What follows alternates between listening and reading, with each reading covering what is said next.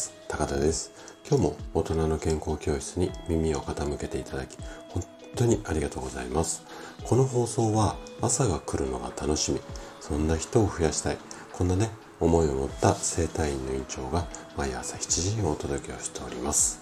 さて今日なんですけれども今日はね調理法を間違えると栄養素が台無しになっちゃいますよ。こんなテーマでねお話をしていきます。あのこのラジオ大人の健康教室の中ではこんな食品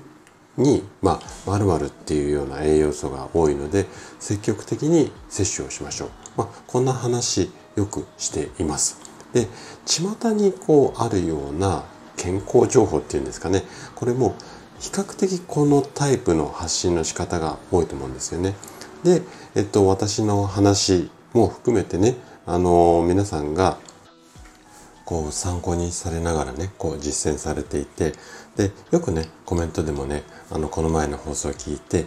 こういった食事法とか何々を取るように意識してますなんてコメントいただいてね本当にねすごくこう発信する側とすると嬉しい限りなんです。でそんなね皆さんのこう工夫っていうんですかね参考にしながら実践されている努力っていう言い方もちょっとあの変なんですがこれをね無駄にしないためでためにも、まあ、今日テーマである調理法についてお話ししていこうかなと。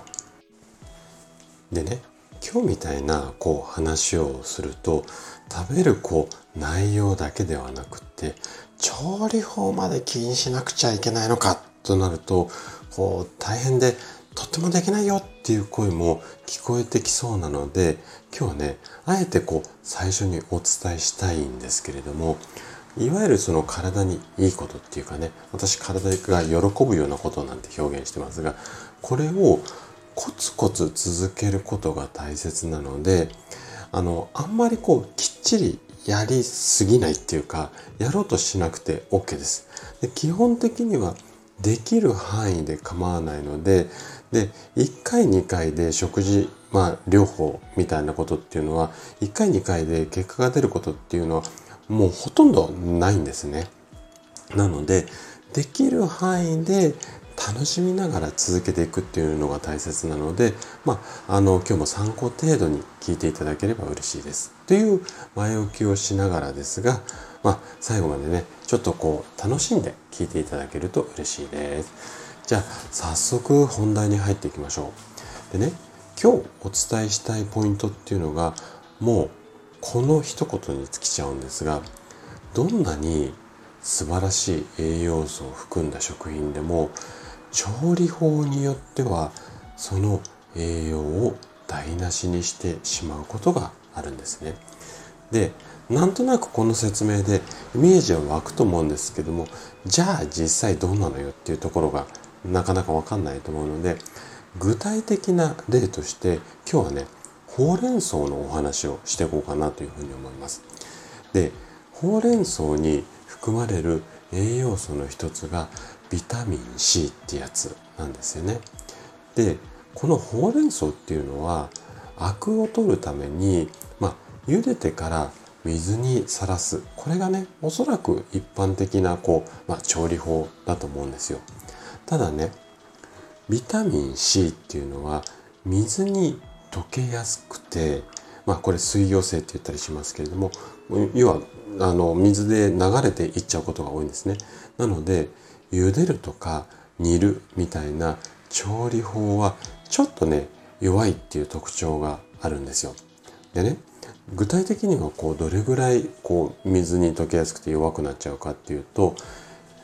例えばほうれん草まあほうれん草だけじゃないんですが一般的なこうイメージとして、えーと、聞いていただきたいんですが茹でるだけで40%のビタミン C が失われてしまいます。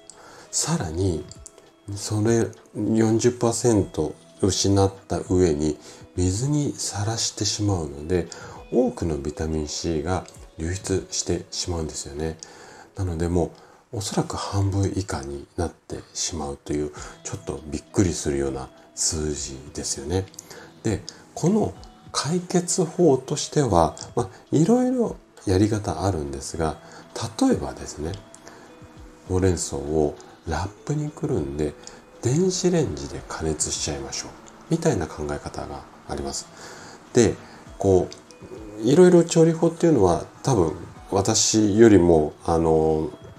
普段調理されてる方の方がいろいろ詳しいと思うのでこの辺りはね水に溶けやすいっていうのを工夫しながら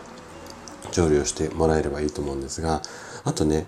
ちちょっと違った視点で言うと保存期間が長くなると特にお野菜なんかは栄養素が変化することも多いのでできるだけ新鮮なうちにいただくこの辺りも意識していただけると嬉しいかなというふうに思います。はい。ということで今日のお話はここまでとなります。そしていつもいいねやコメントいただき本当にありがとうございます。皆さんの応援がとっても励みになっています。今日も最後までお聴きいただきありがとうございました。